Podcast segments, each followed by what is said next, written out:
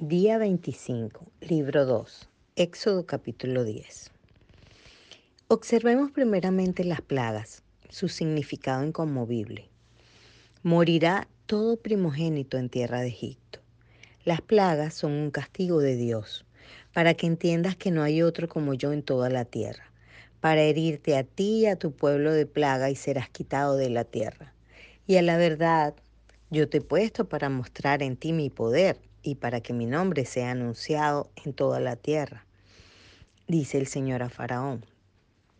Los encantadores y adivinos comenzaron imitándolas, pero solo Jehová Dios las puede quitar y restaurar todo.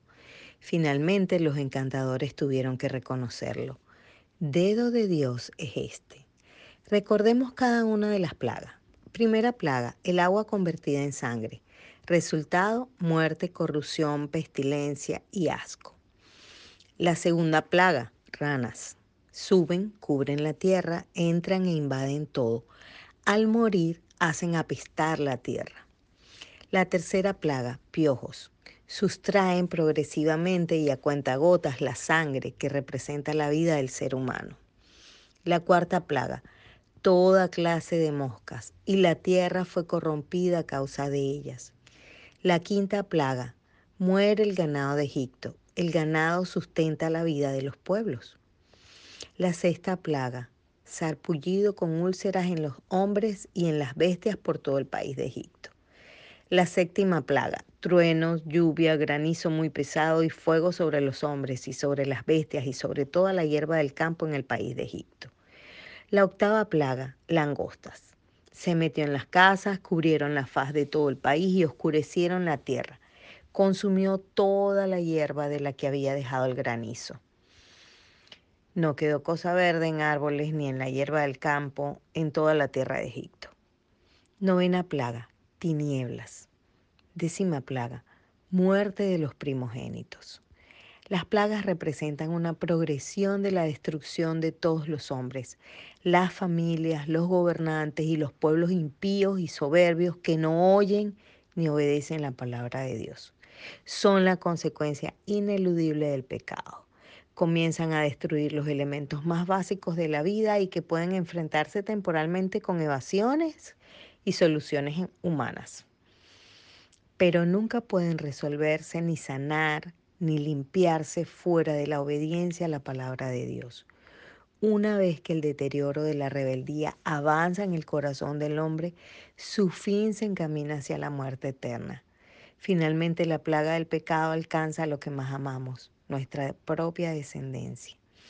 Las plagas de Egipto simbolizan también el desarrollo y evolución de la humanidad perversa y dura de corazón.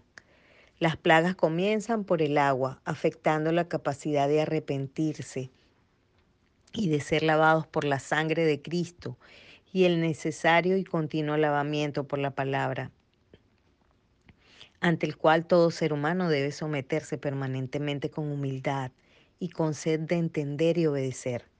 Las plagas continuarán cayendo en la mente de todo aquel que rebelde y soberbiamente se enseñoree con autoridad humana sin someterse a la verdadera autoridad eterna, la autoridad de la palabra de Dios. Al igual que la lepra, las plagas comienzan siendo invisibles, pero avanzan y se muestran haciendo visible su alcance. Actúan primeramente en la mente y el corazón, destruyendo a su lado todo vestigio de cosa verde y viva, toda la palabra sembrada en ese ser. Aquel que no escucha las advertencias y exhortaciones de la palabra camina hacia esa dirección. Es evidente que este deterioro es personal y puede progresar diferencialmente, pero es indetenible e inexorable si no se produce el arrepentimiento. Solo Dios puede dar la orden de misericordia. Recordemos que en Cristo Jesús ya fuimos perdonados, limpiados y sacados de Egipto. No retrocedamos. En conclusión, las plagas representan el progresivo desarrollo del deterioro en la mente de todo aquel que no se humilla, no se somete a la palabra y por lo tanto no la entiende. Porque la ira de Dios se revela desde el cielo contra toda impiedad e injusticia de los hombres que detienen con injusticia la verdad, porque lo que de Dios se conoce les es manifiesto, pues Dios se lo manifestó porque las cosas invisibles de Él, su eterno poder y deidad, se hacen claramente visibles desde la creación del mundo, siendo entendidas por medio de las cosas hechas, de modo que no tienen excusa. Pues habiendo conocido a Dios, no le glorificaron como a Dios, ni le dieron gracias, sino que se envanecieron en sus razonamientos, y su necio corazón fue entenebrecido. Profesando ser sabios, se hicieron necios y cambiaron la gloria del Dios incorruptible en semejanza de imagen, de hombre corruptible, de aves, de cuadrúpedos y de reptiles, por lo cual también Dios los entregó a la inmundicia en las concupiscencias de sus corazones, de modo que deshonraron entre sí sus propios cuerpos, ya que cambiaron la verdad de Dios por la mentira, honrando y dando culto a las criaturas antes que al Creador el cual es bendito por los siglos. Amén. Por esto Dios los entregó a, pasiones vergonzosas, pues aún sus mujeres cambiaron el uso natural por el que es contra naturaleza. Y de igual modo también los hombres, dejando el uso natural de la mujer, se encendieron en su lascivia unos con otros, cometiendo hechos vergonzosos, hombres con hombres y recibiendo en sí mismos la retribución debida a su extravío.